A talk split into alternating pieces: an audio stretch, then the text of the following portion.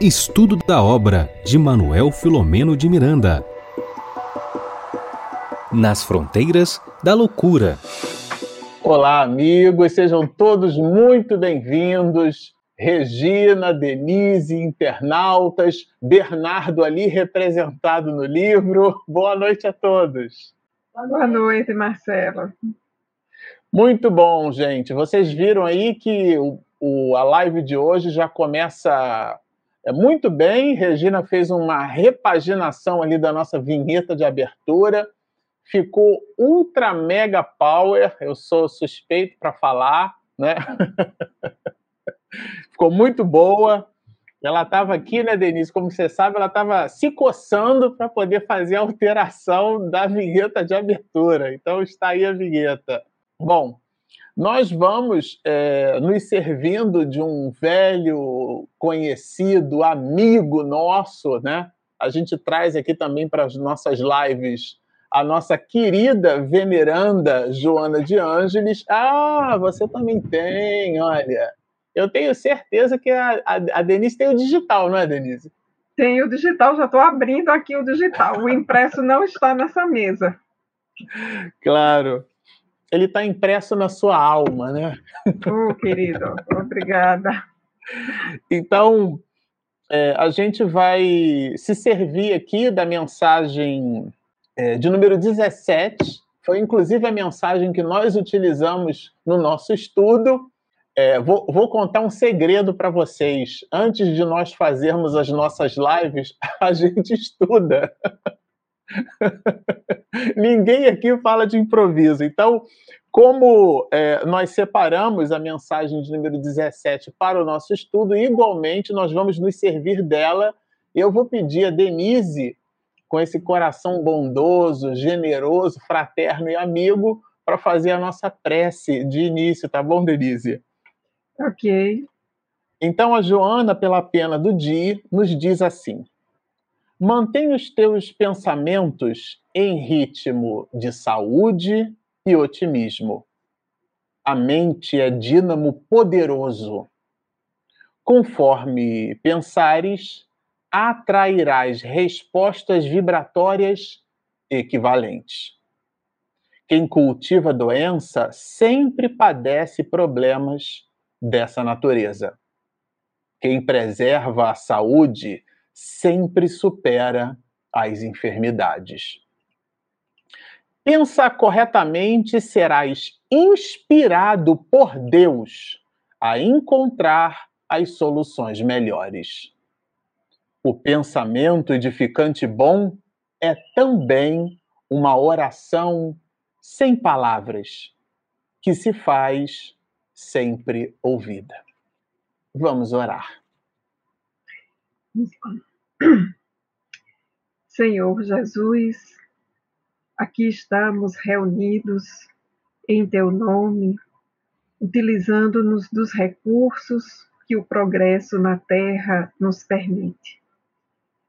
Não obstante a distância física, nos sentimos vinculados uns aos outros porque sabemos da expressão da tua palavra, de que quando dois ou três estivessem reunidos, tu te farias presentes. E sentimos a tua presença, Senhor, na vibração amorosa de espíritos amigos que nos cercam, que nos envolvem, e a todos os internautas que se conectam conosco nesse instante. Rogamos, Mestre, a tua inspiração para essa atividade, estudo, consolação com a qual nos comprometemos nesta noite. Se conosco, Senhor, hoje e sempre. Bom, amigo internauta, aquele que certamente depois, né, está nos assistindo, nos ouvindo pelas nossas ferramentas de podcast, porque a Regina depois pega esse material nosso, tem um trabalho hercúleo aquele trabalho estilo José, que não aparece, né? Jesus, José quase não apareceu na história da humanidade, mas foi aquele varão que teve Jesus nos braços, protegeu Maria, portanto, exerceu no anonimato, que inclusive dialoga com a sua humildade, essa sua grandeza. E a Regina aqui, que seguindo os passos de José, faz esse trabalho silencioso, que é pegar esse material nosso aqui, todo ele, né?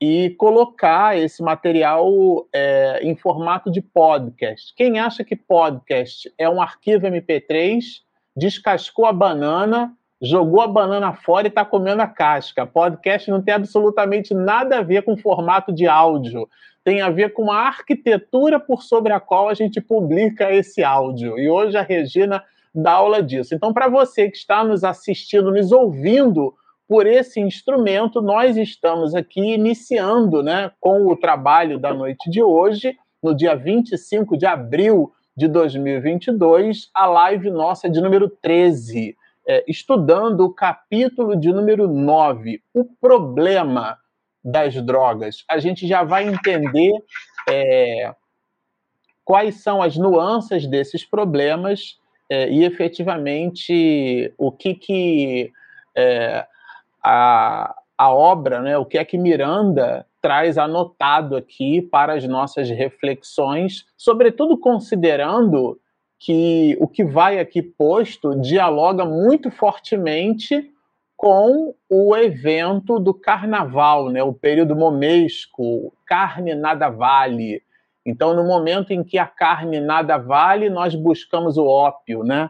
E aqui certamente a gente vai encontrar muita informação. Nós fizemos, a, a, a Denise nos lembrou muito bem nos instantes de estudo. Eu tirei meu óculos, mas não tem jeito, vou ter que ficar com ele, é o meu amigo. É, a gente fez uma divisão que eu acho que vale a pena lembrar aqui para os internautas. Olha, a divisão que a gente fez é sempre nós fazemos assim: nós dividimos o capítulo, é, ou melhor, é, numeramos, né, os parágrafos do capítulo. E esse capítulo tem 44 parágrafos. É, e nós fizemos a divisão em três partes, né?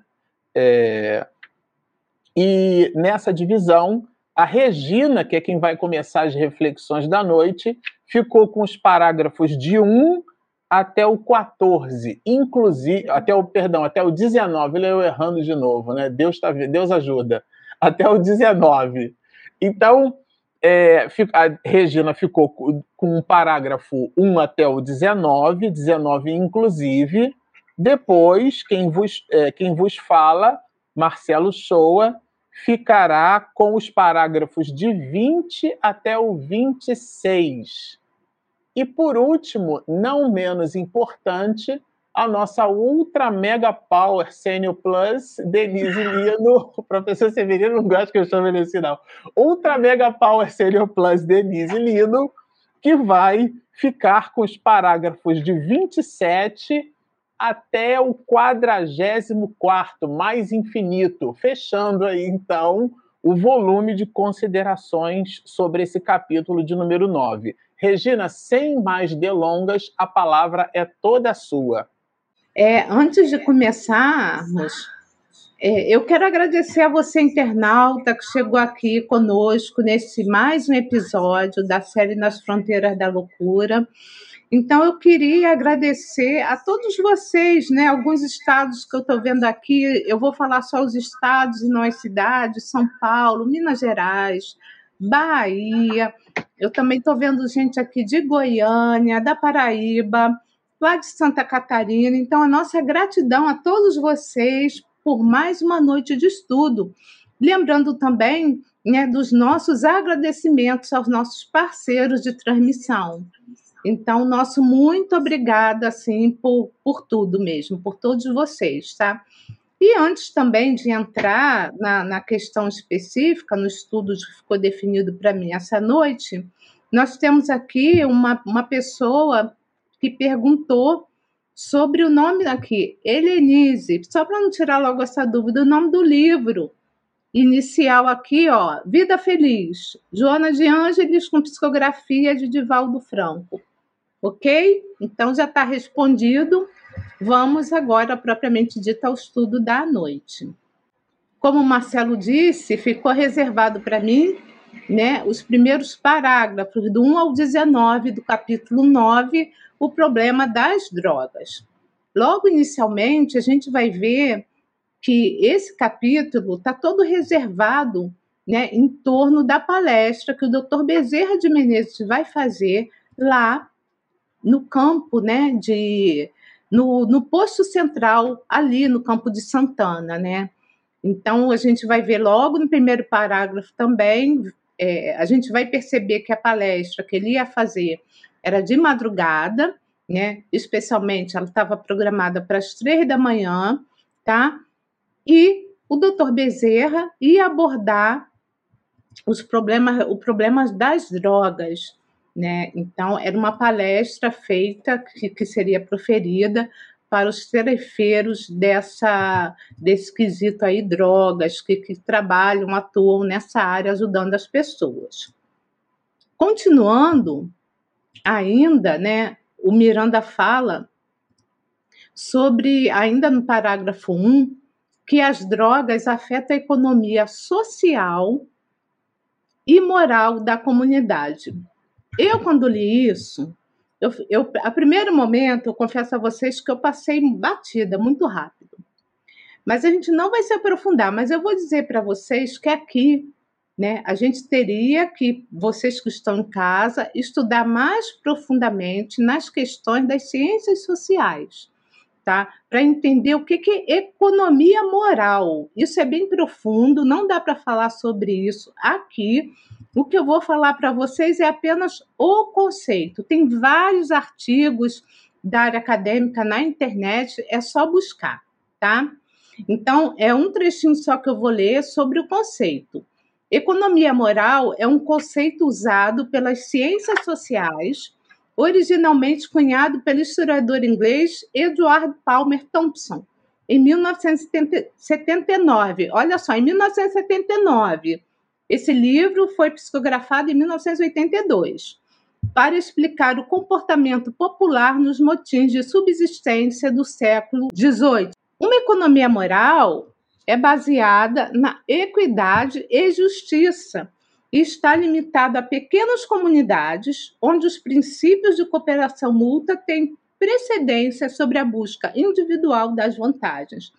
Então, como eu falei para vocês, é muito mais profundo, mas muito mais profundo do que isso. É só para dar uma palhinha do que é do que é economia moral, onde o Miranda ele fala sobre isso, que o problema das drogas que afetava a economia social e moral da comunidade brasileira numa expansão, vamos ver, vamos para a próxima, numa expansão surpreendente entre os jovens.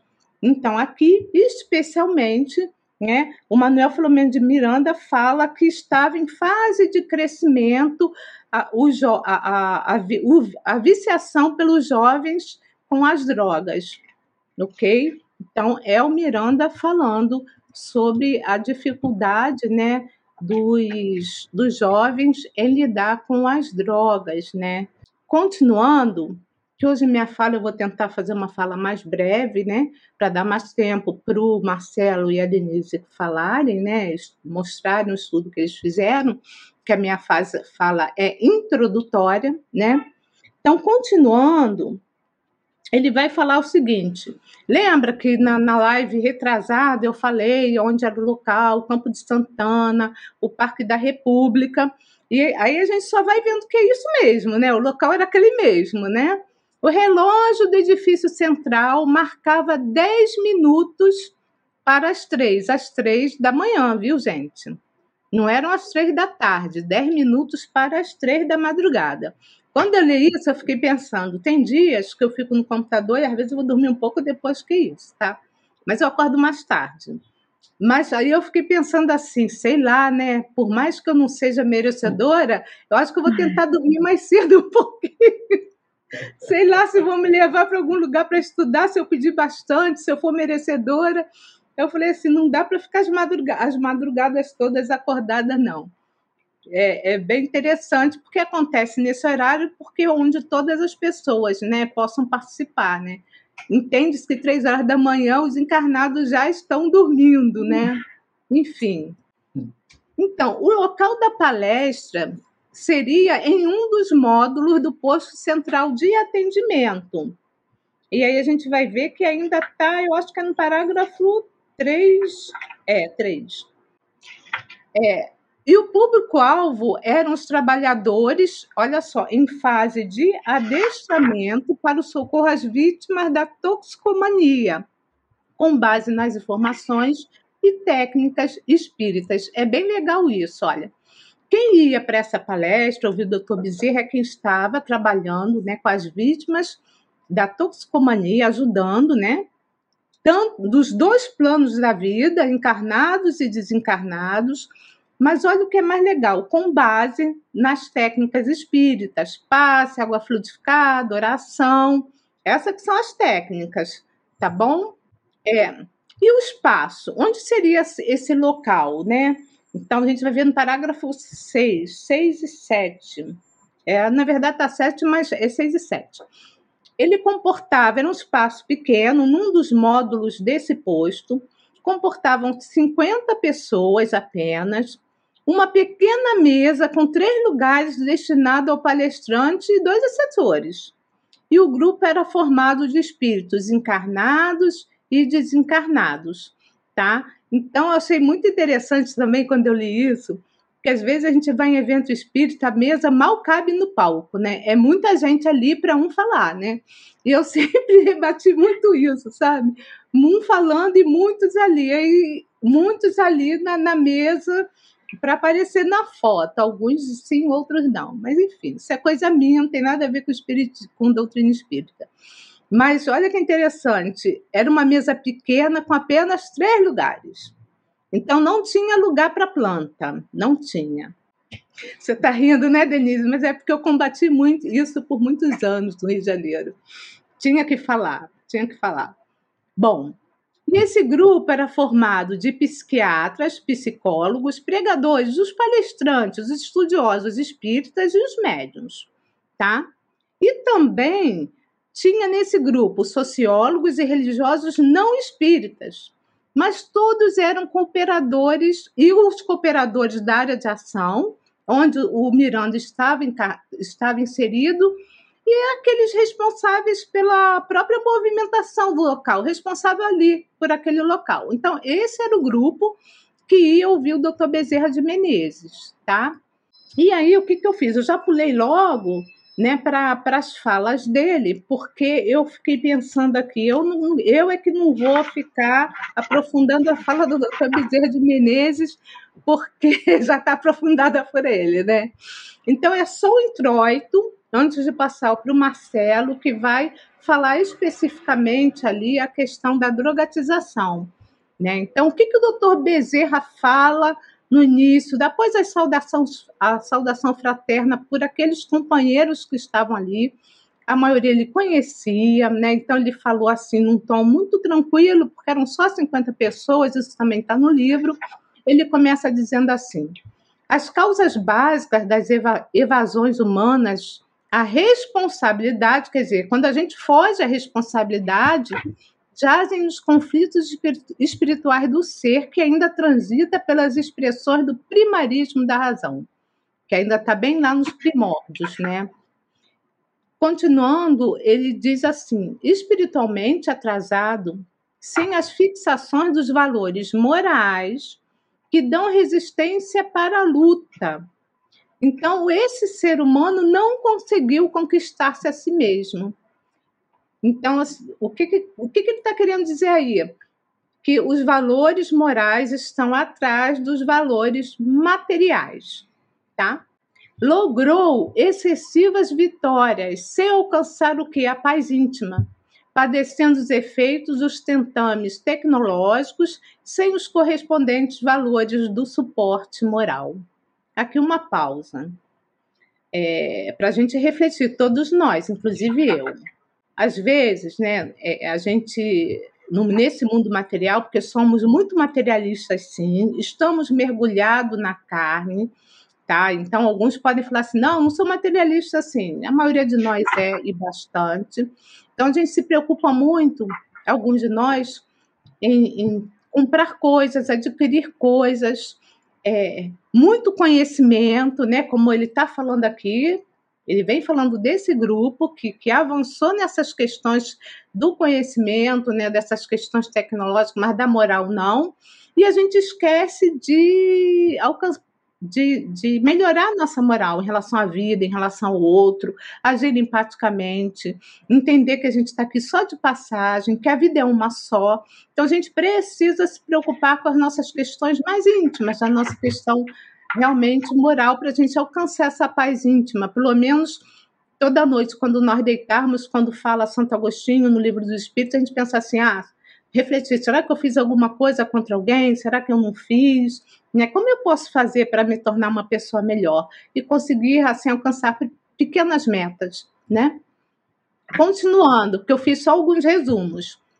Ele fala que esse, esse grupo, que eles vão ser tratados, cresceu na horizontal. Olha, horizontal. Da inteligência, sem desenvolver o quê?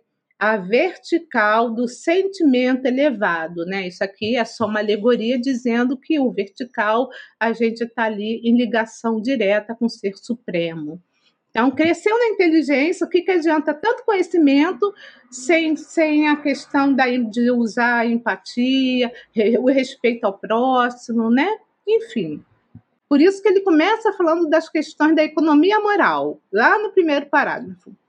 Como efeito, não resiste às pressões, desequilibra-se com facilidade e foge na busca do quê? Como a pessoa não, não tem, né, não consegue lidar nesse mundo, né, nesse mundo, para se tornar uma pessoa mais moralidade, ela foge na, na facilidade do, dos vícios. Então, ele busca os, é, os alcoólicos, o tabaco, na busca de alcoólicos, de tabacos, de drogas alucinógenas de natureza tóxica. Então, isso aqui é uma fuga, viu, gente? Quem está tem esse tipo de vícios e outros mais, mas a gente aqui está falando das drogas, não somos nós, é o doutor Bezerra de Menezes que está falando. Ele está dizendo que isso aqui é uma fuga, tá? Atado à retaguarda, de onde procede, mantém-se psiquicamente em sintonia com os sítios, nem sempre felizes, onde estagiou no além-túmulo, antes de ser recambiada a reencarnação compulsória. Duas questões aqui. Lembra que já foi falado muito por todos nós sobre a questão da sintonia. Então, onde eu estou, né, é onde está o meu coração. Então, a pessoa está lá, nos, nos sítios, nos locais onde eles, é, é, antes da reencarnação, eles residiam, né? É, e a outra questão aqui, que é, que é falado por, pelo Miranda, através, que é falado pelo Dr. Bezerra de Menezes, né, e, é escrito por Miranda, com a psicografia de Divaldo, é que aqui nesse caso desse grupo, a reencarnação é compulsória. O que é reencarnação compulsória? Não tem jeito, tem que reencarnar para poder melhorar. Tem que vir para esse grupo ligado a esse tipo de. aos alcoólicos, né? enfim, às drogas. Em face da necessidade de promover, a gente já está no parágrafo 18, só faltam mais dois. O progresso moral do planeta, olha aí a, a, a olha aí Deus agindo sobre nós, né? Milhões de espíritos foram transferidos às regiões positivas, ou seja, desses locais de sofrimento onde se demoravam para inadiável investidura carnal. Então não tem jeito, não dá para fugir. A lei é soberana. Então muitos estão vindo encarnar né, no planeta. A gente vai ver isso também no, no livro No Rumo de Regeneração e tantos outros aí do que do Manuel Flamengo de Miranda, tá? Por cujo recurso podem recompor-se e mudar a paisagem mental. Olha como é que é importante a nossa encarnação, a gente reencarnar, aprendendo na convivência social os processos que os promovam a situações menos torpes, ou seja, menos vergonhosos. Então, essa é a atitude divina para com, com os seus filhos. É, o aprendizado através da dor, sabe? Através da ação, através da convivência com o outro. E sempre eu gosto de. de... Ah, tem mais uma aqui, eu achei que não teria, mas não tem problema não, vamos lá. Dependências viciosas, no entanto, decorrentes da situação em que viviam, dão-lhes a estereotipia, ou seja, a aparência que assumem, tombando nas urdiduras, ou seja, nas tramas da toxicomania. E agora sim, eu trouxe essa passagem aí, né? Essa frase de Jesus: tudo é possível aquele que querer. Para você que está pensando assim, que tem alguém na sua família com esse problema, ou se você mesmo tem esse tipo de problema, a gente vai lembrar dessa passagem de Marcos, né? Que fala sobre um pai que não acreditava na cura do seu filho. E, e aí Deus responde: será que você consegue realmente curar o meu filho de, desses, desses espíritos que estão maléficos? E aí Jesus responde que tudo é possível aquele que crê. Então, se eu quero, se eu tenho a vontade, então tudo me é possível. Mas antes de mais nada, é preciso querer. E fica como dica de leitura aí para vocês, eu também separei aqui, Conflitos Existenciais de Joana de Ângeles. Tem um capítulo destinado à questão da drogatização. Era isso que eu tinha que falar para vocês. E agora eu vou passar aqui para o Marcelo, que ele vai continuar com o estudo, né? Porque nesse momento o doutor Bezerra faz uma pausa para todo mundo pensar sobre as questões e depois ele retorna aí com a sua preleção. É com você, Marcelo. Então, se é comigo, lá vamos nós, né? É, a gente separou aqui também o material que a gente vai usar para conversar, o nosso velho e conhecido livro, se ele aparece aí para todos. É, bom, lá no canto superior esquerdo, a gente já vai encontrar aqui é, essa visão, né? O palestrante fez uma pausa oportuna. Eu achei bem interessante essa colocação de Miranda, porque, de um modo geral, né, quem, é, quem estuda música ou quem estudou música sabe que as notações musicais são registradas num pentagrama, né? E a gente tem ali a clave de Sol, a clave de Fá, em alguns instrumentos. Já, já ficou um pouco em desuso, mas a gente ainda encontra a clave de Dó. E a clave representa ali a posição onde a gente começa a fazer a notação, né? considerando a segunda linha de baixo para cima, na clave de Sol, você tem justamente a nota Sol. Mas aqui, por uma coisa ou por outra, no pentagrama, a gente não tem só a representação é, das notas, a gente também tem a representação das pausas. Então, as pausas são figuras, são notações musicais. Então, a gente costuma dizer que a música ela é feita de silêncio e de som. Então, é, eu achei interessante porque é justamente esse o momento onde o doutor Bezerra faz uma pausa. E essa é a pausa oportuna porque, do ponto de vista professoral, a gente está tá lidando aqui com um doutor, né? E a palavra doutor aqui é no sentido mais pleno dessa expressão aquele que ensina. E aqui, se tratando de doutor Bezerra, isso se aplica em várias perspectivas, né? tanto à medicina quanto à sua posição intelecto-moral, a sua condição de espírito de ordem superior. E aí, dentro dessa movimentação professoral dele, ou seja, da sua condição de doutor, isto é, daquele que ensina, depois a Denise pode falar isso melhor do que eu, é, é ele vai fazer essa pausa. E essa pausa, é, para quem dá aula, já deu aula, você presta atenção na turma e você faz uma pausa para ver se as pessoas estão digerindo a informação, você presta atenção nos olhares. Palestra é muito isso, né? A gente, quando estava no presencial, eu fazia muito isso. Às vezes eu jogava assim uma frase de impacto, né? E aí eu prestava atenção nos olhares, nas pessoas, né? Essa pausa. E claro, num nível muito mais é, profundo é, e profícuo, o Dr. Bezerra de Menezes usa essa técnica. E na sequência, aqui no parágrafo 20, a gente vai observar é, essa afirmação que ela é muito reflexiva. O uso de drogas é muito antigo. Vejam, aqui, olha, é, nada do que está colocado nesse livro é assim, é, é, como diz no popular, é para encher linguiça. Não é isso. Então, quando aqui Miranda traz o verbo do doutor Bezerra de Menezes sinalizando que o uso de drogas é muito antigo, significa que a problemática do ópio, a problemática das drogas, ela não está restrita na história da humanidade ao século XXI ou ao século XX.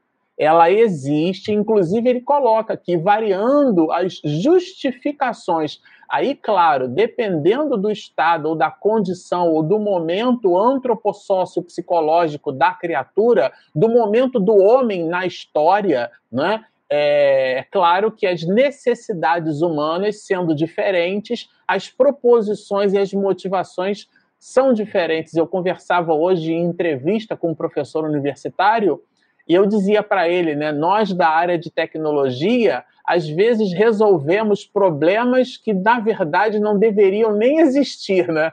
Então, nesse sentido, nós criamos dentro da sociedade pós-moderna é, situações, cenários, aflições que elas num tempo passado elas não existiam.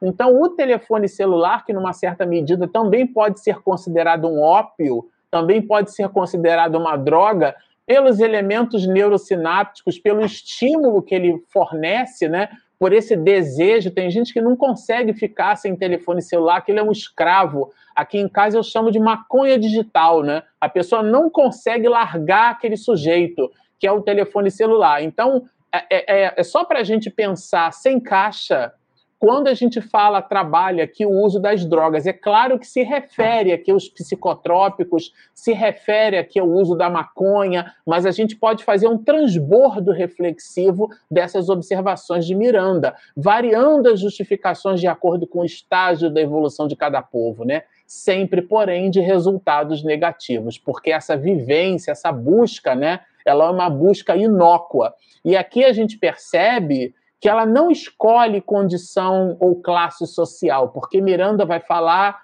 que, que, os religiosos, os ascetas, os guerreiros, os filósofos, pobres e ricos, né, em variados períodos da história, ou seja, não vamos circunscrever ou criar aquele movimento etnocêntrico do ponto de vista de que os problemas das drogas pertencem a pessoas, né, de condição socioeconômica não abastecida. Isso seria quase que uma infantilidade, uma ingenuidade da nossa parte.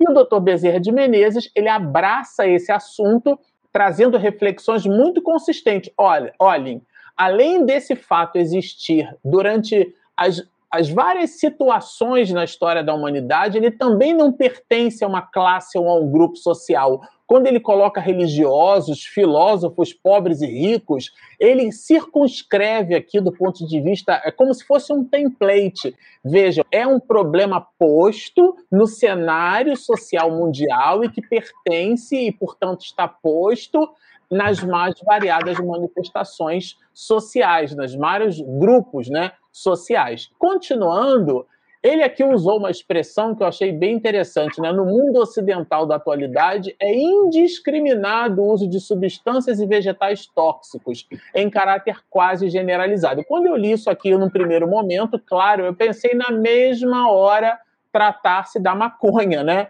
Vegetais tóxicos, né? É, é, Trata-se de um espírito de escol, né? Ele deixa para nós essa a, a sutileza do, do, do, ato de depreender segundo o cenário social onde nos encontramos. Aqui claramente fala da, da maconha, nesses vegetais tóxicos, porque existem, existem correntes de opinião né, é, que trabalham mesmo a ideia de que ah, o que, que tem fumar maconha e a maconha alivia, né? Essas coisas da, da pseudociência, né?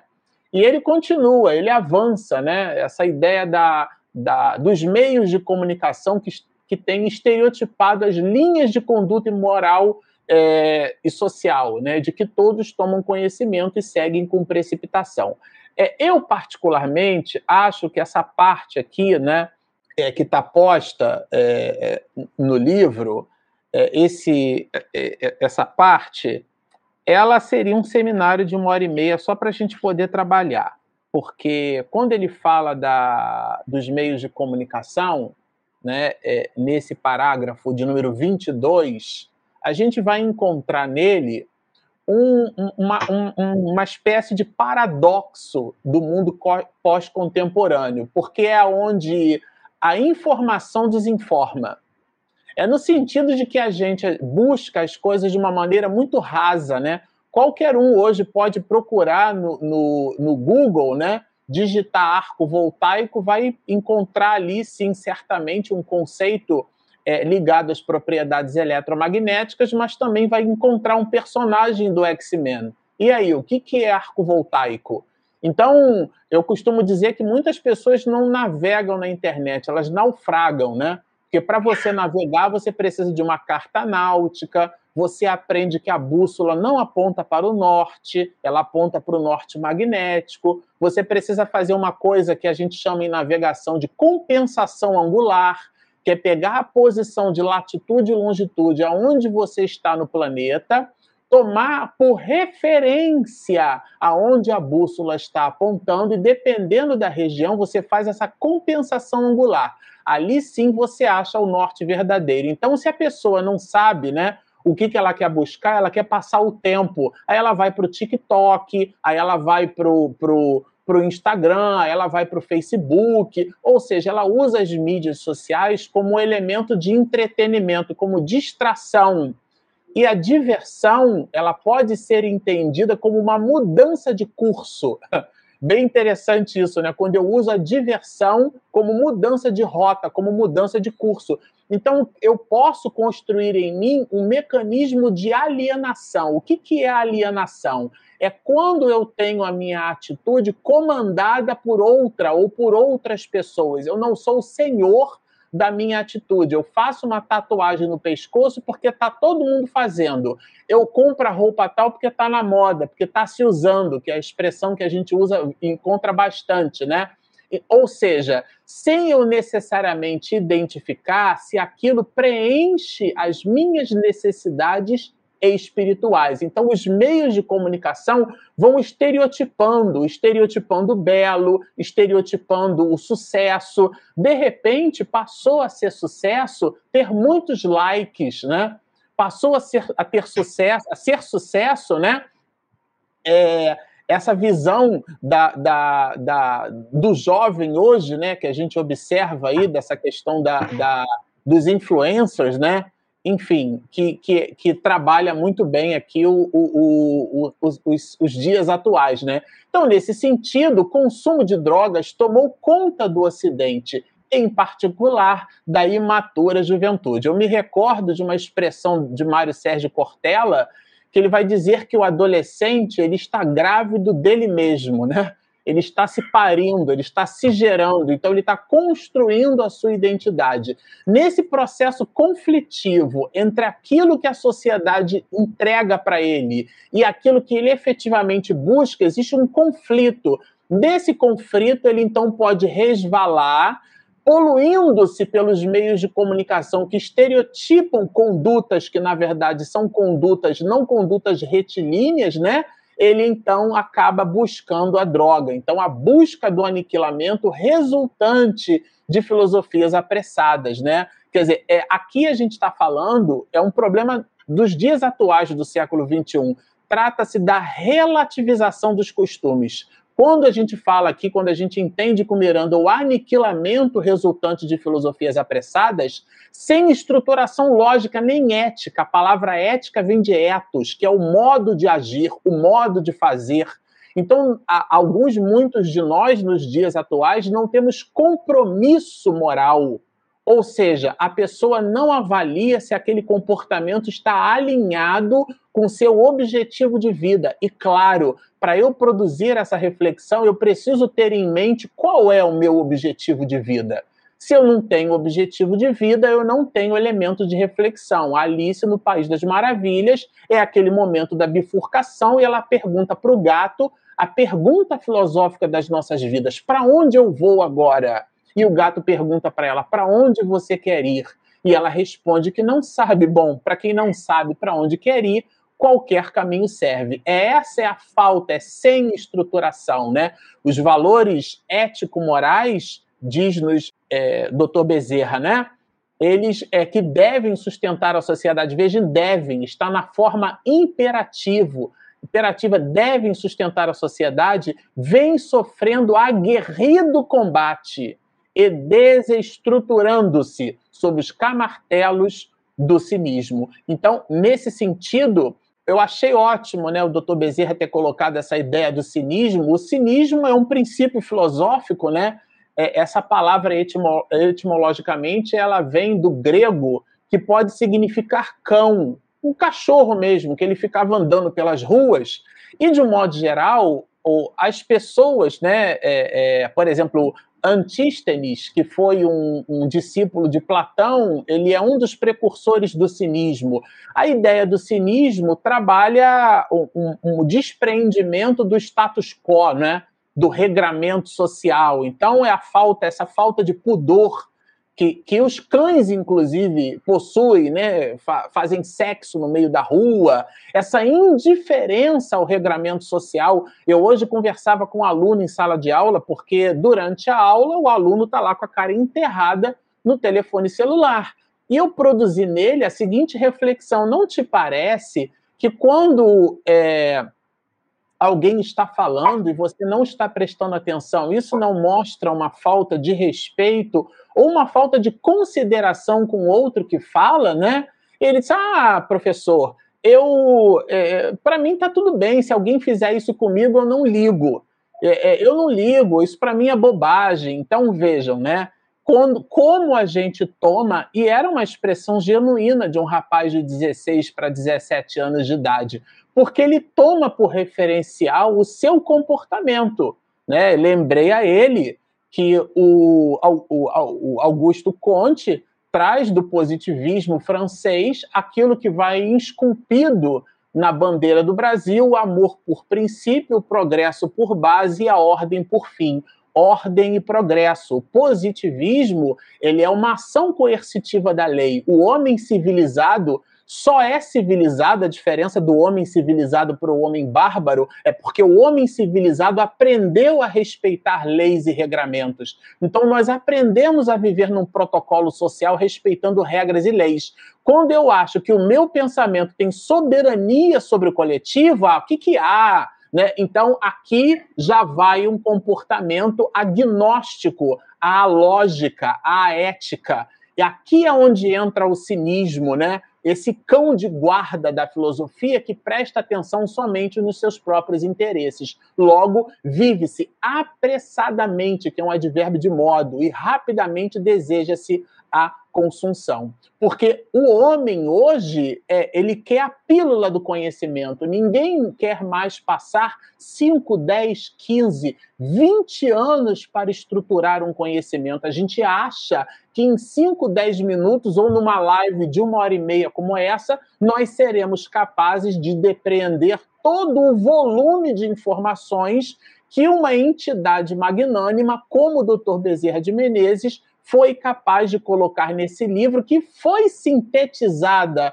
por Miranda. Então, é uma espécie de egoísmo, né? Quando a gente considera só o nosso ponto de vista como sendo assertivo, né? É um inconformismo, né? É uma espécie de prepotência da criatura. E, claro, quando ela se sente, se percebe é, é, superior às outras, ela busca a volúpia dos sentidos e, claro, igualmente busca uma indiferença na relação com o próximo, porque assim como esse aluno que estava prestando atenção num vídeo no telefone celular enquanto o professor falava, é, nós, na sociedade, não prestamos atenção aos outros. E como existe um movimento de auto-entrega, um movimento de cinismo, né? As conquistas, diz-nos o cinismo, não são externas, são internas. E a criatura se entrega a esses excessos, fugindo da responsabilidade através das drogas. Essa é uma reflexão augusta do Dr. Bezerra. E como eu quero ouvir a Denise, eu vou citar só esse finalzinho aqui desse parágrafo, é, onde Dr. Bezerra vai nos dizer faltando lideranças nobres. Eu achei bem adequado isso, sabe? Porque é, com excessivas exceções, tomba, isto é, o ser humano que, que pensa e que age assim, nas redes bem entretecidas por falsos líderes carismáticos, de natureza meramente passional. Hoje, esses falsos líderes são os nossos famosos influencers, né? Todo mundo abre, compra uma câmera de 300 reais, abre a câmera com um áudio brilhante e resolve se declarar como sendo é, um influencer na internet, né? É, particularmente, eu que já visito os 50 anos de idade, a gente vai ficando meio ortodoxo, influencer para mim é Madre Teresa de Calcutá, né? Essa senhorita Agnes, que adquiriu o hábito e porque viveu na cidade de Calcutá, na Índia, né, cuidando dos pestosos, ela sim é uma influencer. A irmã Dulce, que transformou um galinheiro num hospital na Bahia, né? Francisco Chico Xavier, que é a expressão máxima do que conhecemos hoje no que diz respeito ao medionato. Albert Schweitzer, um exímio organista, né, interpretava Bach, que é um estilo de música barroca, como ninguém, mas depois de sair de um concerto, percebeu o contraste da, da opulência de um concerto com a vida pública nas sarjetas. E ele então faz medicina e, com a sua esposa, vai cuidar dos pestosos. Siddhartha Amalgama, Buda, que em sânscrito significa o iluminado Francisco de Assis, que teve uma vida assim como Siddhartha, né? Teve uma vida, veio de família nobre e, e entregou-se à Igreja de Jesus. E claro, por que não dizer, o próprio Cristo de Deus, que fez-se verbo entre nós. Esses sim são influências, mas hoje, nos dias do século XXI, porque falta esse norte verdadeiro, porque faltam essas lideranças nobres, sobretudo os nossos jovens que estão ainda parindo-se a si mesmos, buscam a droga, buscam a ausência de responsabilidade, porque ter responsabilidade dói. E hoje nós vivemos um negacionismo da dor, a criatura parece que não pode sentir dor, não pode sentir desconforto, e isso cria uma ausência de musculatura moral. No, no, na primeira dificuldade, então, a pessoa não sabe lidar com as próprias dificuldades, ela se entrega aos excessos, ela visita uma irresponsabilidade e mergulha nas drogas. Esse é o panorama basilar que nos trouxe o Dr. Bezerra de Menezes. Mas, Denise, nós temos mais, não é isso?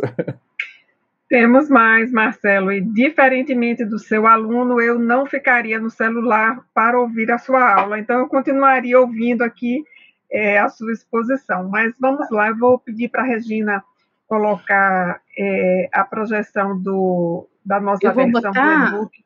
Mas eu só queria saudar aqui, você deve ter visto também, que eu vi o seu sorrisinho, viu, Denise?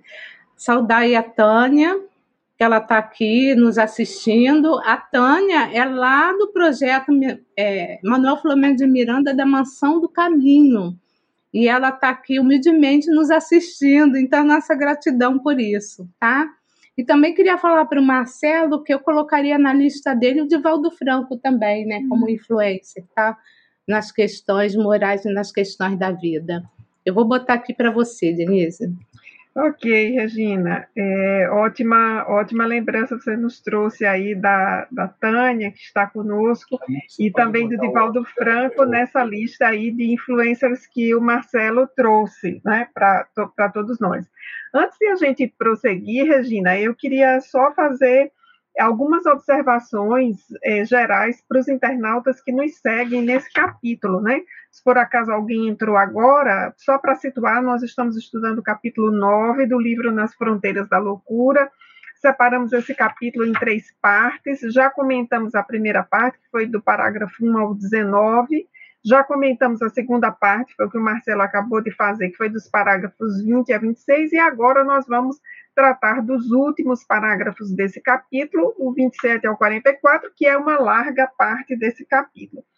Antes disso, eu queria fazer uma chamada de atenção, né? Se passou despercebido para algum internauta que vem seguindo o curso aqui conosco, o, aliás, o, o estudo sobre o livro, que até o capítulo 8 nós estávamos vendo o problema no varejo. Então vejamos a didática desse livro. Nós começamos com o caso Julinda, que é um caso central nesse livro, o caso central. Passamos para o caso da Irmãs, que é um caso secundário, mas também o foco é em um personagem. Agora, nesse capítulo 9, nós temos uma espécie de aula de panorâmica e aí vamos a, começar a atender, a acompanhar um problema no atacado, que é o problema das drogas. É claro que o capítulo tem uns recadinhos para a gente. A Regina lembrou aí do dormir cedo. E aí eu quero dizer para você, Regina, que eu também dormia tarde, não, não tão tarde como você, mas eu era uma pessoa que dormia tarde, e de tanto ler o Filomeno e ver essas reuniões no mundo espiritual, eu me habituei a dormir cedo. Então hoje eu durmo cedíssimo terminando a live aqui, eu nem sei como é que eu dou conta de fazer mais alguma coisa ali por mais meia hora. Então, com esse intuito mesmo de é, em, o intuito de poder participar dessas reuniões no mundo espiritual. Então, se a gente também não deixa a agenda para isso, como é que os espíritos vão nos convidar? E aí essa deixa do livro né, tem a ver com aquele modelo de espírita que nós vimos no capítulo anterior, que é o Genésio. Né? Então vejam como as coisas vão ficando encadeadas aí, e Filomeno vai nos trazendo é, esses detalhes da narrativa. A outra coisa que eu queria lembrar, antes de a gente seguir ali na discussão, isso aqui é uma espécie de pausa, tá? Porque o Marcelo nos colocou num nível tão alto que eu estou dando uma pausa para todo mundo assimilar para a gente seguir. Outra coisa que eu queria lembrar é sobre os temas que são temas caros, preferidos de Filomeno de Miranda. Nesse capítulo, nós encontramos alguns. Esse problema da drogadição aparece em vários livros, então, para quem tiver interesse, o livro Amanhecer da Nova Era vai ter também um capítulo na segunda parte do livro só sobre esse tema, e nós vamos ter também outros livros do Filomeno, em especial, eu vou destacar logo aqui no início, esse aqui, Reencontro com a Vida, que tem um capítulo chamado Drogadição. Porém, eu quero chamar a atenção para um tema que quem não conhece bem Filomeno vai dizer que ele só está tratando nos últimos livros. E nós estamos aqui com um livro do começo da produção da obra de Filomena, é um livro de 82, e está na primeira parte, que é exatamente a transição planetária. Mais especificamente no capítulo, aliás, no parágrafo 18, né? A Regina destacou esse parágrafo e vejam que a informação que nós temos no 18 é que milhões, milhões de espíritos foram transferidos das, das regiões fugitivas onde se demoravam para a inadiável investidura carnal. Ou seja, vejam Filomeno aí trazendo uma informação importante sobre a transição planetária, tema esse que ele desdobra posteriormente no livro Transição Planetária.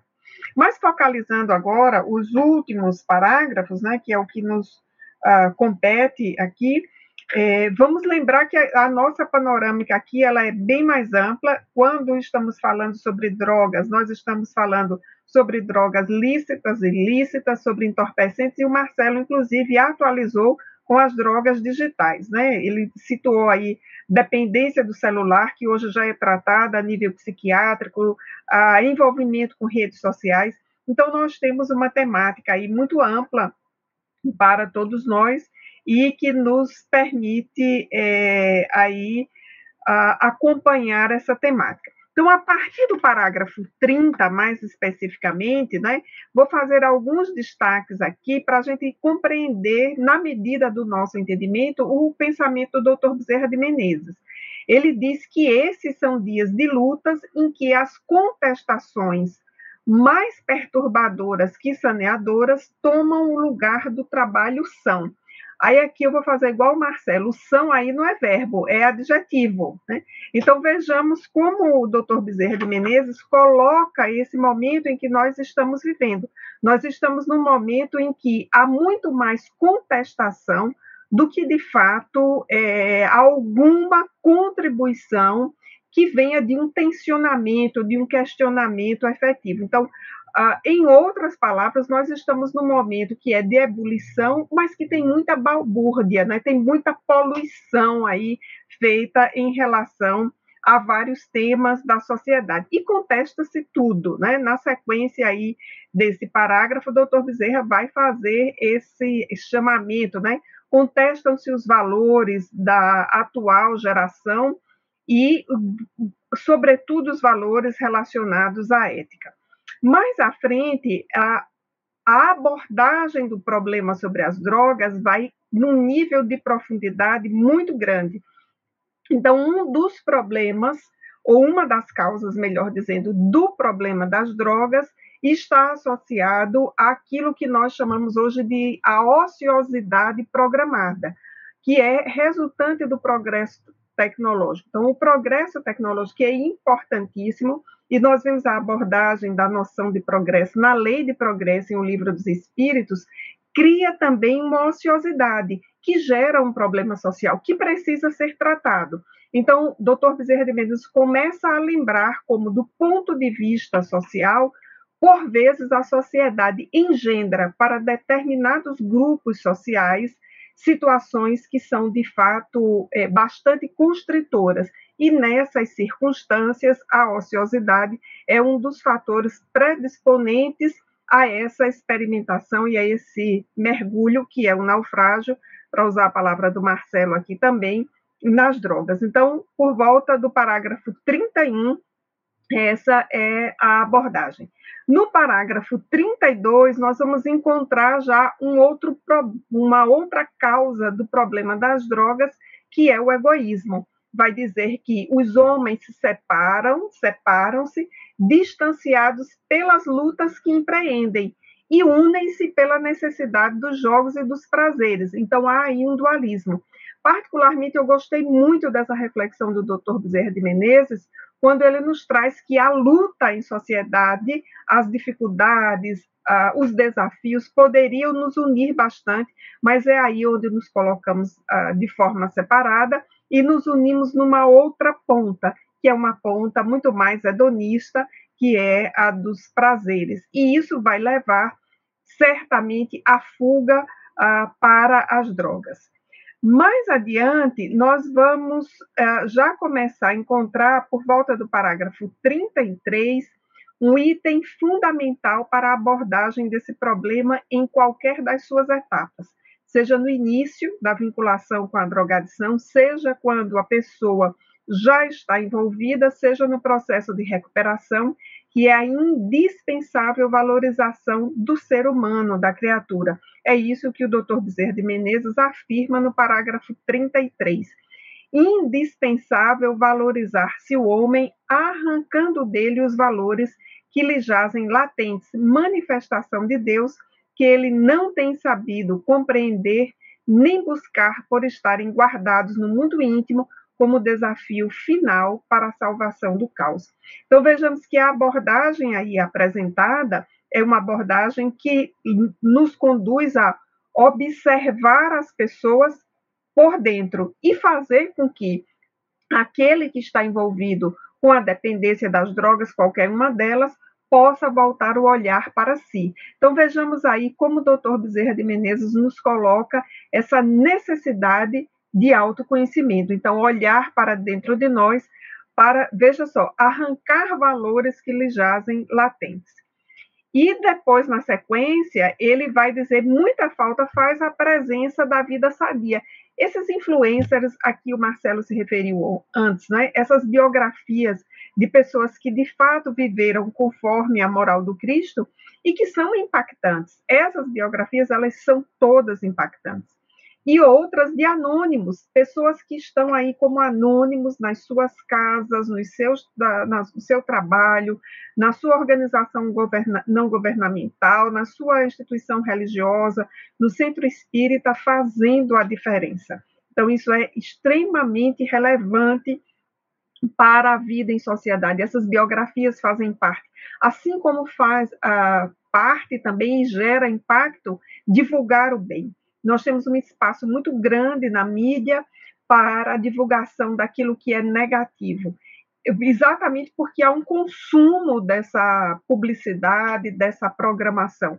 Se nós, como consumidores da mídia, passarmos a exigir um outro tipo de produto, a nossa voz tem muito poder e será ouvida. E o doutor Bezerra de Menezes nos fala da necessidade do conhecimento dessas biografias, né? Desse, Marcelo fez uma lista excelente para nós no início é, da, daqui da nossa, do nosso estudo. E aí uma outra coisa que é muito importante, e eu diria que eh, me chamou a atenção, é que a abordagem da mensagem de Jesus, ela precisa ser uma abordagem no dia a dia e não uma abordagem mística. Nós precisamos verificar que as recomendações de Jesus do tipo seja o vosso falar, se ensina ou não, não se serve a dois senhores, não sai da vossa mão esquerda o que faz a direita, o amar ao próximo, isso tem impacto nas nossas vidas e é real. Jesus estava se referindo a situações que todos nós vivemos uh, no nosso cotidiano.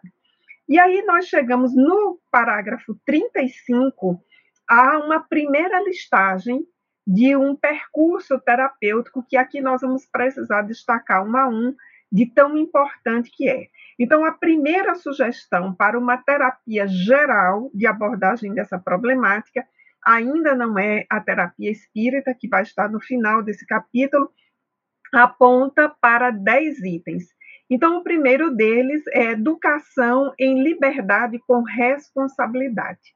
E isso ah, é uma urgência da sociedade, amplamente discutido nos setores educacionais, nos setores de apoio à família, uh, nos setores uh, que observam uh, o desenvolvimento da, das novas gerações, a necessidade de um trabalho com a educação em que a responsabilidade tenha foco, porque é muito bom usufruir das benesses da sociedade, mas qual é a nossa responsabilidade para com ela? Então, o primeiro item aí que é apresentado, nossa relação de direitos e deveres.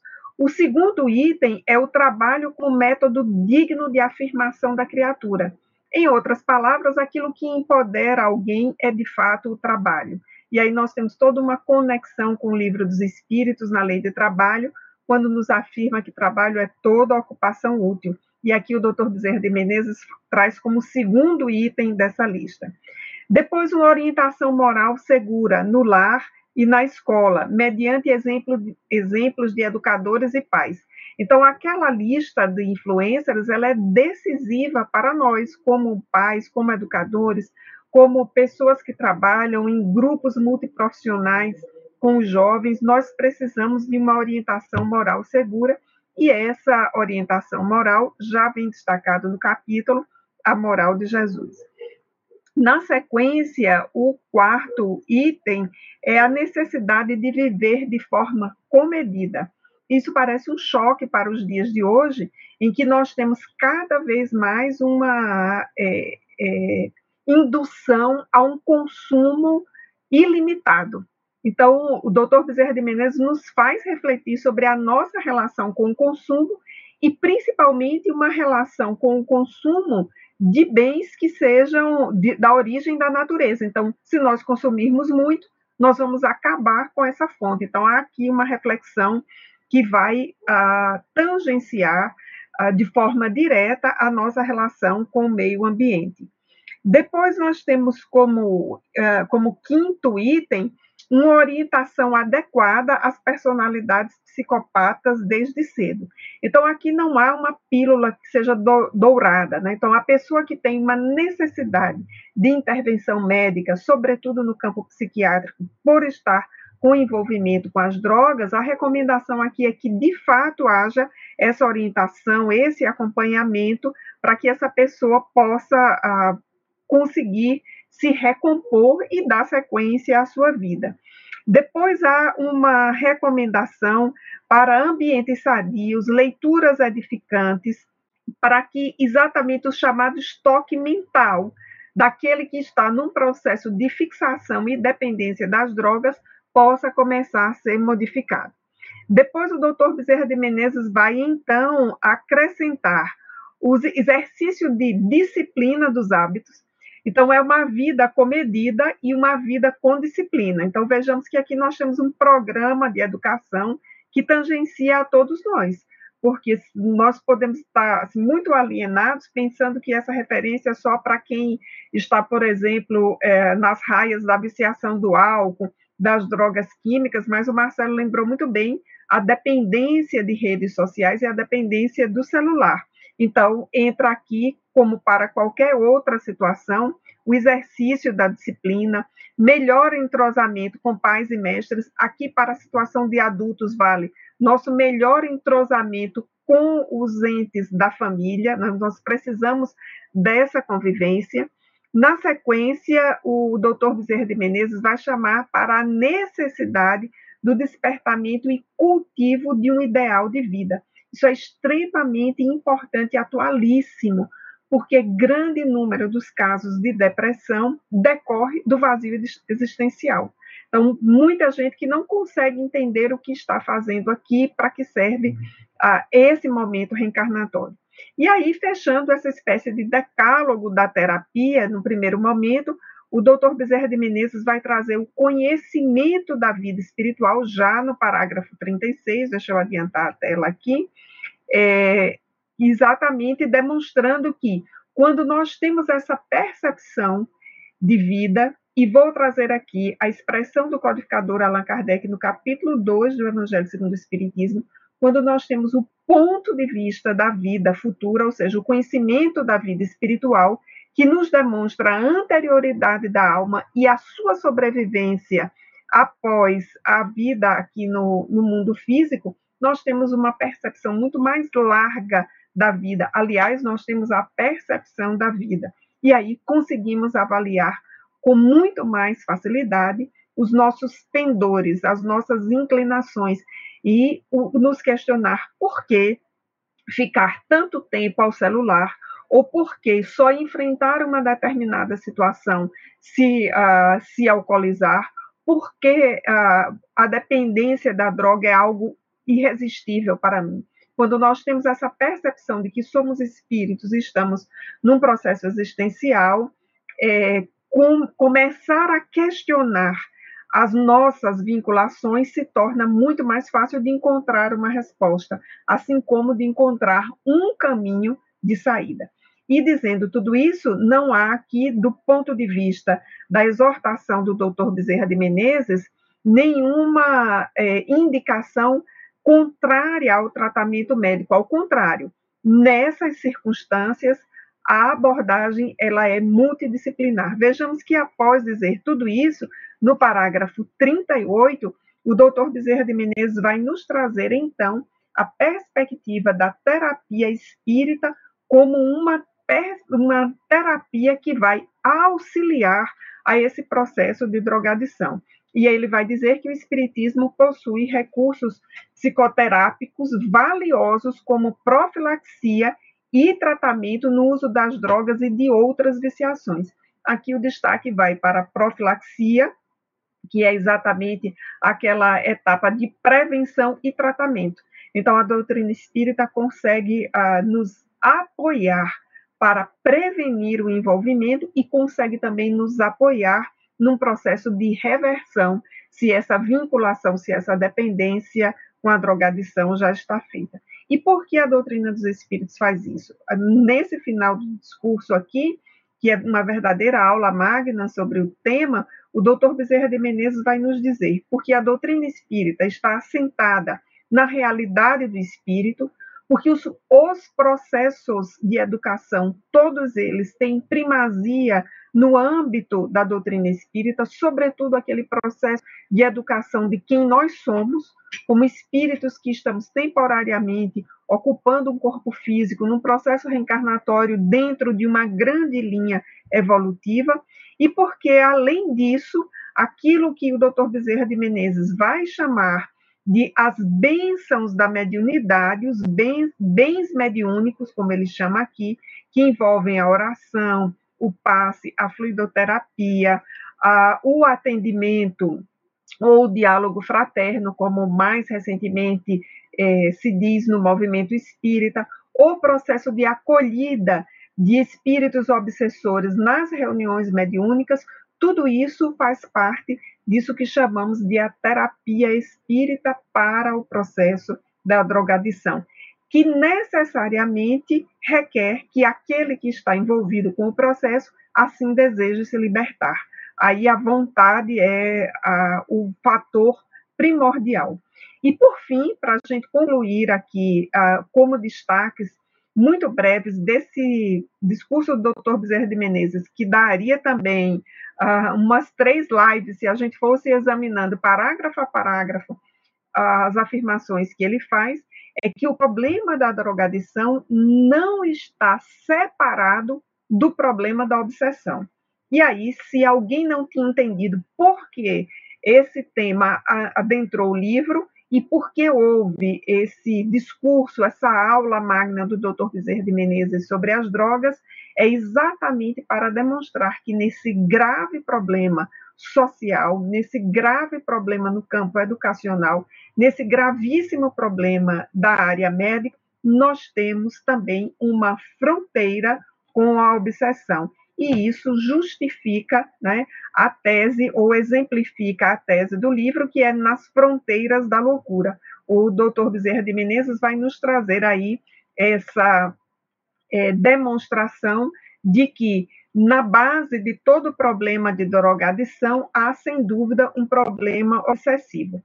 Porém, é muito importante a gente destacar aqui, porque isso a gente aprende com a obra de Filomeno, e antes da obra de Filomeno, a gente aprende com Allan Kardec em O Livro dos Espíritos e em toda a codificação, que a obsessão ela não se inicia tão somente da ação de um espírito desencarnado sobre um encarnado.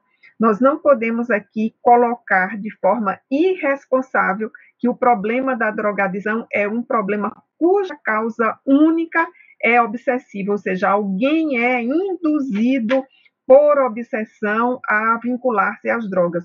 É o contrário, é aquele que está desejoso de experimentar, de reexperimentar, de consumir, de traficar, que aciona os gatilhos espirituais para que o problema de obsessão, que sempre é muito grave, se apresente nessas circunstâncias. Então, essas fronteiras, elas são estabelecidas, digamos, porque o plug se liga com a tomada, ou seja, aquele que está na condição de usuário é o dá o primeiro passo nessa circunstância e aí todo um processo de influenciação.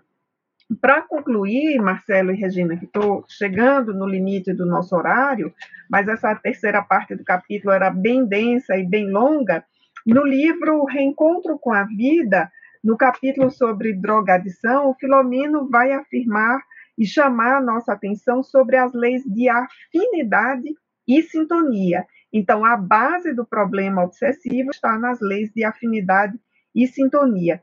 E ele vai dizer que no início de um processo de vinculação com a drogadição, qualquer que seja ela, nós temos ali uma obsessão simples.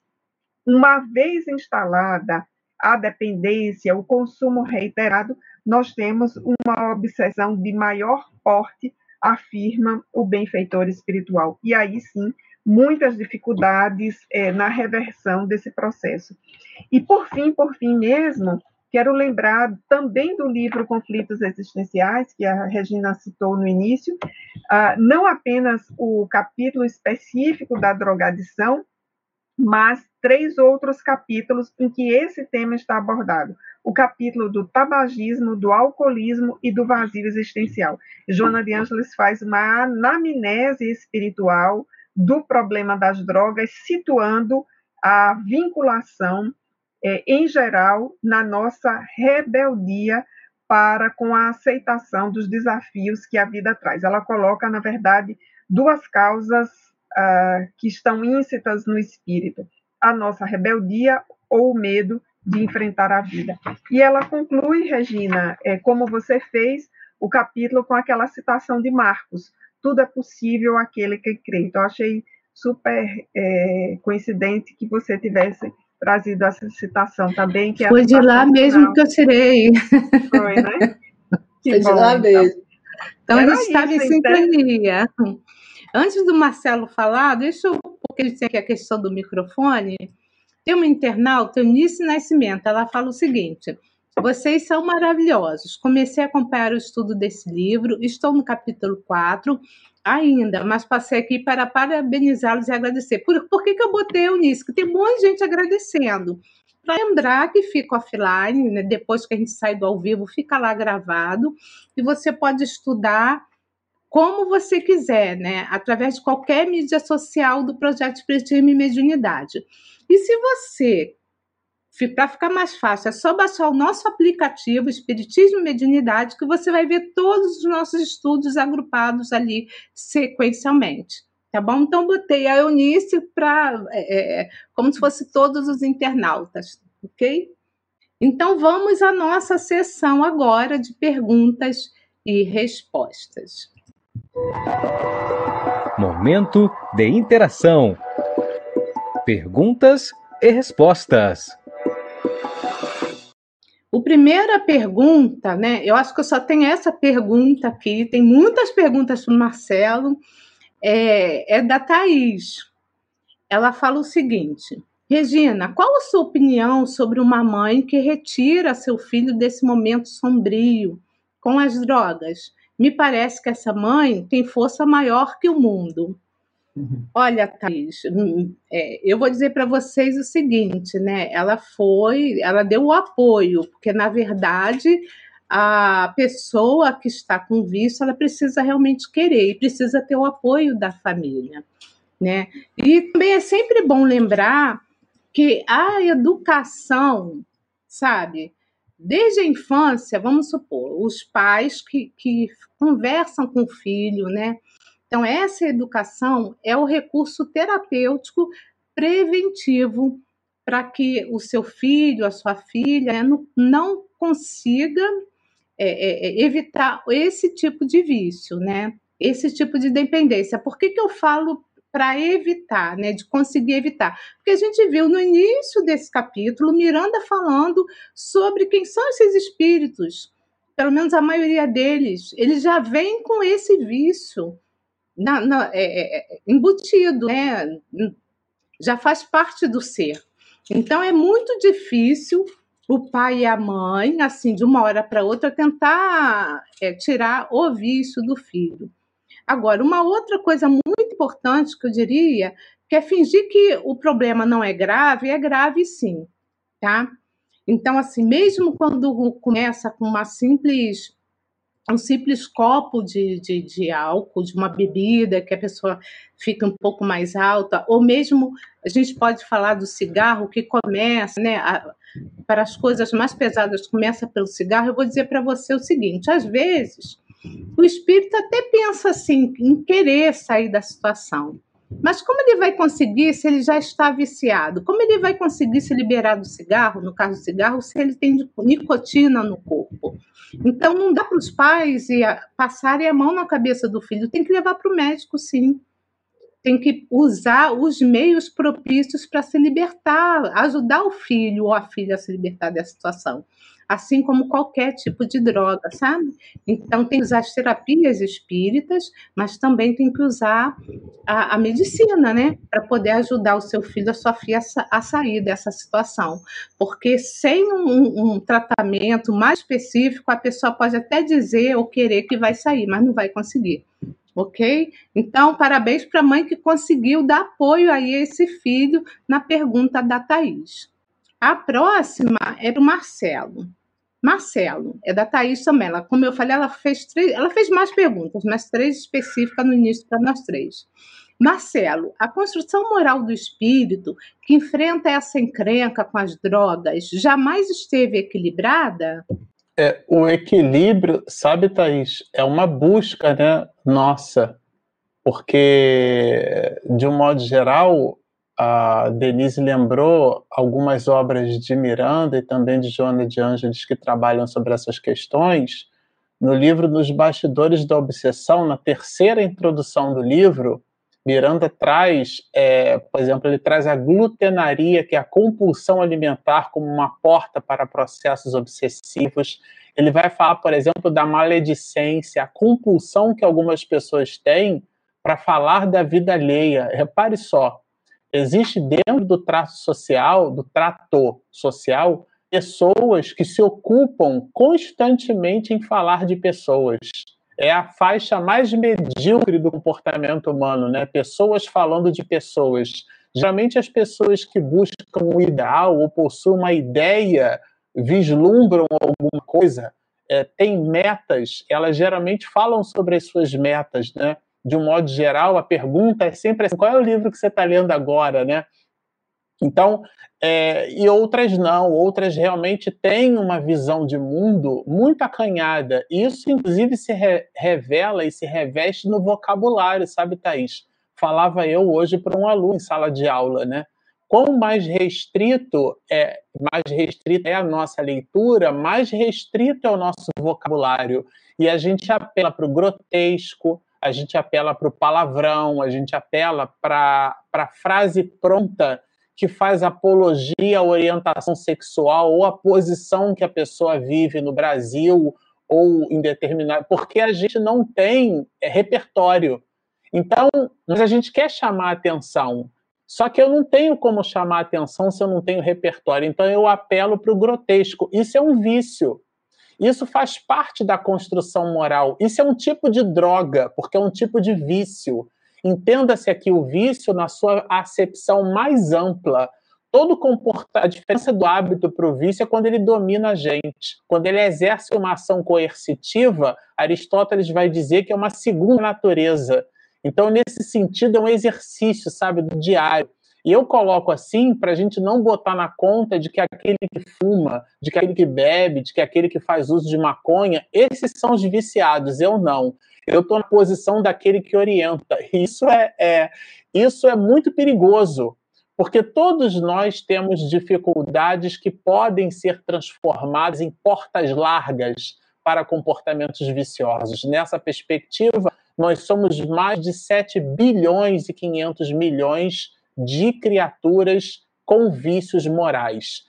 E a obsessão é a grande pandemia da história da humanidade. É o mecanismo, é no mecanismo genuíno da comunicação entre os espíritos que alguns se servem dessas portas largas, portanto, portas viciosas, para estabelecer comunicação conosco, nos incitando não aquilo que eles querem que façamos, mas aquilo que eles já encontram estar dentro de nós nesse sentido, a, o vício ele se estabelece né, aqui numa perspectiva muito mais ampla.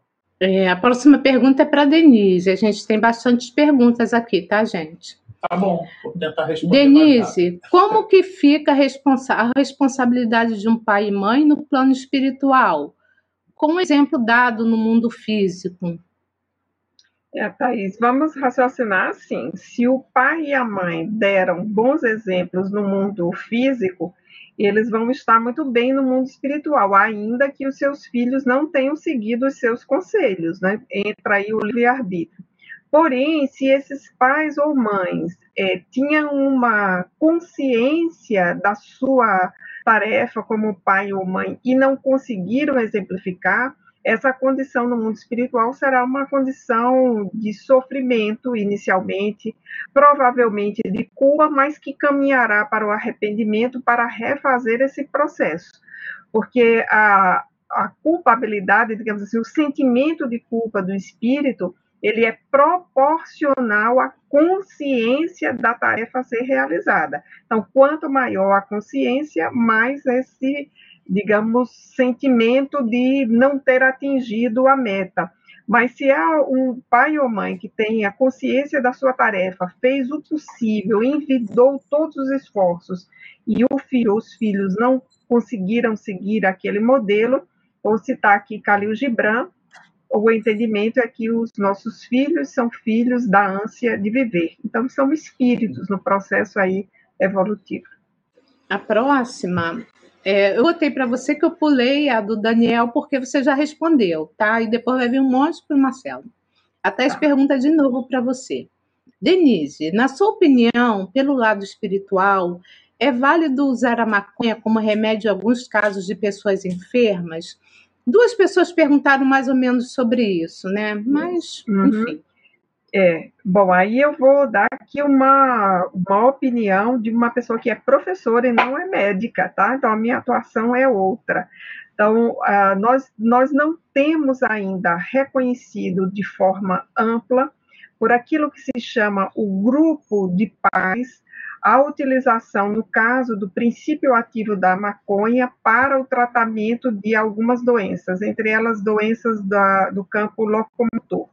Porém, há indícios, há indícios, não é uma constatação larga como é no campo da medicina. Há indícios de que esse princípio ativo age de forma inibidora da progressão da doença.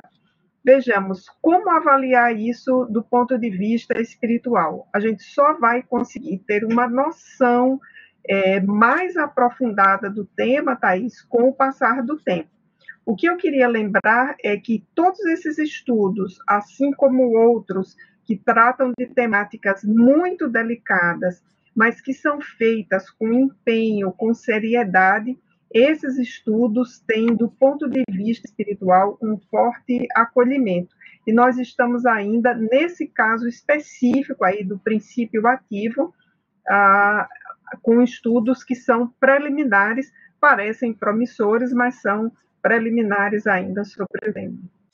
Bom, a próxima é a Thaís perguntando para o Marcelo. Este fato de usar drogas, ou seja, outro fato, não seria o fato do espírito estar vazio na sua nobreza de espírito? Um, eu um, concordo plenamente contigo no fato dessas influências. Gostei do um, né? Teve um ali Bom, o uso de drogas como a adoção de qualquer tipo de atividade que eventualmente busque nos completar ou nos complementar, é, fala sempre das nossas é, desses vazios existenciais, né? O Divaldo nas suas conferências, quando sempre que oportunamente pode, lembra para nós que o homem perdeu o endereço de si mesmo, né? porque nós esquecemos que somos espíritos. Então, quando as nossas realizações elas são materializadas, a, a gente não é como beber a água do mar, né? Nunca mata a sede. Então, nesse sentido, a pessoa busca aquilo que não vai completar, sabe? Ela busca aquilo que não completa, e como não completa, ela continua buscando. Então, existe um processo é, vicioso o vício é justamente esse mecanismo, né, onde a pessoa não consegue abrir mão. Existem algumas drogas que geram dependência química já na primeira vez em que a pessoa faz uso, né? Elas geram essa necessidade, essa dependência, é aquilo que, o, que algumas pessoas chamam assim, ah, um grande barato, né? Só que sai muito caro. Então, a pessoa, na verdade, ela busca aquela percepção, aquela sensação, aquele ópio, né? aquilo que elas chamam de barato, porque, na verdade, ela quer sentir prazer. Só que o verdadeiro prazer é o da alma, ele não está no gozo, não está no orgasmo, não está nas sensações físicas. As sensações físicas, elas são passageiras. E, a, e as sensações físicas, inclusive, elas chegam uma hora que as pessoas que buscam né, o prazer pela sensação física, elas já começam a buscar até a própria dor como forma de prazer, porque aquilo já não satisfaz mais. Então a gente observa esse cenário, né, do ponto de vista psicológico, até psiquiátrico, de pessoas que se ferem, se machucam e até se mutilam, porque elas querem sentir prazer elas, elas sentem prazer na dor, porque aquilo já virou uma, uma, já entra num estado, né, que a gente, do ponto de vista social, já concebe como uma aberração, mas a criatura não vê assim. Então, por que isso? Por que é que isso se dá? Pelo fato de nós não nos enxergarmos como espíritos. Isso não é uma visão simplista do processo. É claro que no, na dor que o outro tem, que o outro sente, né? A gente assiste, eu e minha esposa, de vez em quando, aqueles programas Quilos Mortais. Então a pessoa está com uma obesidade mórbida, ela não consegue amarrar o cadarço do próprio sapato, aliás, ela não sai nem da cama em alguns casos. E ela chora querendo sair dali, mas é curioso, porque ao mesmo tempo em que ela chora, ela come 10 mil quilocalorias. Então, é um paradoxo comportamental. Então, por isso que eu estou lendo até esse livro aqui, olha, recentemente, né, Hábitos Atômicos. Essa ideia de hábitos atômicos vem de, de átomos, né, que é sem divisão no grego. Hábitos pequenininhos, coisas que a gente deve tomar como referência. Então, até o autor, né, é, é, ele cita, né, o, o, James Clear cita, né, quando alguém que, por exemplo, está largando cigarro e o outro oferece um cigarro, você quer um cigarro? E aí, neurolinguisticamente, alguns dizem assim: ah, eu tô, eu tô buscando largar o cigarro. E o outro diz assim: não, eu não fumo. Porque a pessoa estabelece para si um padrão de comportamento futuro e ela persegue aquele padrão de comportamento futuro. Então, quando a gente estabelece é, hábitos como meta, é, é importante que a gente tenha no hábito não a fantasia do momento, não é uma receita de momento, porque se você não introjeta aquilo como um comportamento legítimo, ah, eu preciso perder 10 quilos. A mamãe sempre diz assim: quem perde pode achar, né? Eu perdi meu lápis, você acha, né? Porque a pessoa não mudou o comportamento. Então, essa mudança de comportamento ela só acontece do ponto de vista espiritual, quando a gente se reconhece como espírito. Essa pergunta do Carlos Antônio Lourenço, o próprio Manuel Flamengo de Miranda, né, ali no início do capítulo, fala sobre isso, né, através do Dr. Bezerra de Menezes. A gente já colocou isso aqui. Eu só queria colocar um ponto. Tá? No caso aqui desse capítulo desse livro, ele vai falar desses espíritos que já vêm com esses vícios. Mas só lembrando que o espírito pode começar a construir o vício a partir de uma encarnação. Então, aquilo que o Marcelo acabou de falar é procurar, assim, não buscar o que não conhece, porque a gente não sabe como a gente vai agir. Então, esse do livro, ele já vem de outras encarnações, mas a gente pode começar nosso vício a partir dessa. Então, é melhor a gente evitar as drogas, mesmo as que são tidas pela sociedade como lícitas. A última, porque eu pulei as que estavam parecidas, tá? É para Denise. Na sua opinião, por que a maioria de todos preferem ser negativo ao invés de ser positivo? Ou seja, ser triste, querer algo do, do, de querer mal do outro. Acho que isso aqui, a Thaís, eu acho que está um pouquinho fora do, do, contexto, né? Então, mas eu vou deixar a Denise encerrar aí o grupo de perguntas e respostas.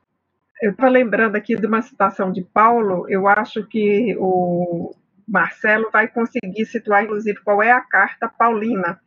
É, e aí deu um curto-circuito aqui, porque eu estava lembrando da citação de Paulo e lendo aqui a Thaís. Então, a citação de Paulo é aquela que nem tudo que é lícito me convém. Né? É uma afirmativa que está numa das cartas paulinas, e essa afirmativa, eu diria que ela é muito importante para a gente fechar esse estudo de hoje do capítulo 9, porque nós temos na sociedade uma propaganda muito intensa para as drogas e tanto para as ilícitas, mas sobretudo para as lícitas. Nós estamos cercados, por exemplo, de propaganda sobre bebida alcoólica no intervalo da programação de TV aberta. Eu não estou nem falando de TV por assinatura, nem de programação por streaming, estou falando na programação da TV aberta. Nós vivemos há alguns anos atrás no Brasil uma campanha que foi exitosa uh, em relação ao tabaco. A proibição da propaganda no Brasil evitou a viciação de milhares de jovens e o comprometimento de toda uma a saúde de uma geração. Mas nós não conseguimos fazer isso ainda no Brasil, por exemplo, em relação ao álcool. E agora, no final do programa, eu estava lembrando dessa afirmativa de Paulo, assim, que nem tudo aquilo que é, que é lícito, que, que aparece na sociedade como lícito, entre aspas, é aquilo que faz bem. Por isso que a nossa moral, pautada na moral de Jesus, deve ser a de fazer as melhores escolhas. Então, vem aí a nossa reflexão, o sim, sim, não, não. E, por fim, para responder aqui a Thaís, que sempre nos prestigia e pergunta, é, porque os espíritos, a maioria, prefere o negativo em vez do positivo? Porque nós não estamos ainda devidamente educados, Thaís. Nós ainda temos o olho por um malveso, né, de valorizar aquilo que é negativo. Vejamos que na própria exortação do Dr. Bezerra de Menezes, ele considera como um ponto terapêutico que nós possamos fazer esse olhar para dentro, descobrindo as maravilhas de Filho de Deus que estão íncitas em nós. Confesso para você, Thaís, que isso me emociona muito, porque por vezes eu acho que assim, eu me acho péssima, né? Sabe aquele dia que você se acha péssima, se acha feia, se acha incompetente? Essa frase do Dr. Bezerra de Menezes é ótima para a gente observar aqui, né? A gente tem um corpo saudável, um corpo com funcionalidades, né? A gente tem capacidade laboral, a gente está inserido numa situação e há um conjunto de habilidades. Eu confesso a você que eu comecei a pensar isso para mim, assim, quais são as habilidades que estão íncitas em mim como filha de Deus que eu não descobri ainda. E imagina quando a gente descobrir e conseguir mobilizar essas habilidades. E aí, particularmente, eu estou nesse final, acho que por alguma influência espiritual, me lembrando de Paulo, né? Que quando voltou-se para si, descobriu né, maravilhas nele e legou uh, tudo isso para nós. É isso, Thais. Bom, então nós vamos com essa reflexão maravilhosa que a Denise nos propôs, todo esse volume de informações. É, já vou falar, meu amor. Então, é, em função de todo esse volume de reflexões que a gente foi capaz de expedir, ah, Denise, é, trata-se da primeira epístola de Paulo à comunidade de Coríntios, está no capítulo 6, versículo 12. Eu também não Acabei tinha de, memória, enquanto você falava, eu consultei, tá? Para ser é. fair play aqui contigo. Eu não tinha memória. Imaginei que fosse para Coríntios, mas eu, eu busquei aqui na, na ferramenta nossa aqui, de todos os dias, e encontrei. Então, fica o recado de Paulo de Tarso, tá? Como máxima da nossa live. É, todas as coisas me são lícitas, mas nem todas as coisas me convêm. É bem interessante, é um pensamento augusto, e com ele a gente é, encerra aqui né, a live de hoje. A, Regina me lembrou bem, a, na quarta-feira agora a gente vai fazer um bate-papo com Álvaro Crispino, na semana passada nós tivemos a benção de ter o professor Severino Celestino com a gente, né? Foi muito bom e eh, trata-se de uma obra né, que ele escreveu e a gente vai estudar, inclusive que sistematicamente ele topou fazer um trabalho conosco em cima do seu livro, das traduções bíblicas, né?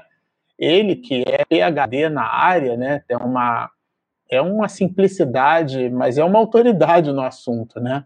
Então, é, ele, a gente ficou muito contente, né? E agora, falando de professores, nós teremos um professor conosco aqui na quarta-feira, trata-se do Álvaro Crispino. A gente vai conversar sobre essa obra aqui, ó, sobre ovelhas e lobos, alguns desafios do movimento espírita. Esse livro, inclusive, né, ele, ele, ele, ele foi lançado é, pela editora Leal, né, isso é importante que se diga, em 2019, nós estávamos até no evento, né, meu bem, quando o Álvaro é, foi até Salvador e a Leal, então, é, encampou a publicação da obra. A gente vai usar, ele fala bastante sobre os desafios do próprio movimento espírita, é a leitura de um professor, né, é, também é doutor na área de educação, de maneira que ele vai engalanar a noite de quarta-feira, com, certamente com muitas reflexões, e é um companheiro muito querido, ele tem um verbo muito acessível, ele é uma pessoa assim, up, né, muito para cima, então realmente a live de quarta-feira é, promete. Bom, isto posto, vamos nos despedir. Como a gente sabe que prece copo d'água a gente não nega para ninguém, ainda mais para nós mesmos. Então, é, sob o lembrete das anotações de Paulo de Tarso, que a Denise revigorou muito bem, é, todas as coisas me são lícitas, mas nem todas as coisas me convêm. Nós vamos conversar com o Papai do Céu, dizendo assim: Ó oh, Senhor, Pai de todos nós, Criador de tudo e de todos.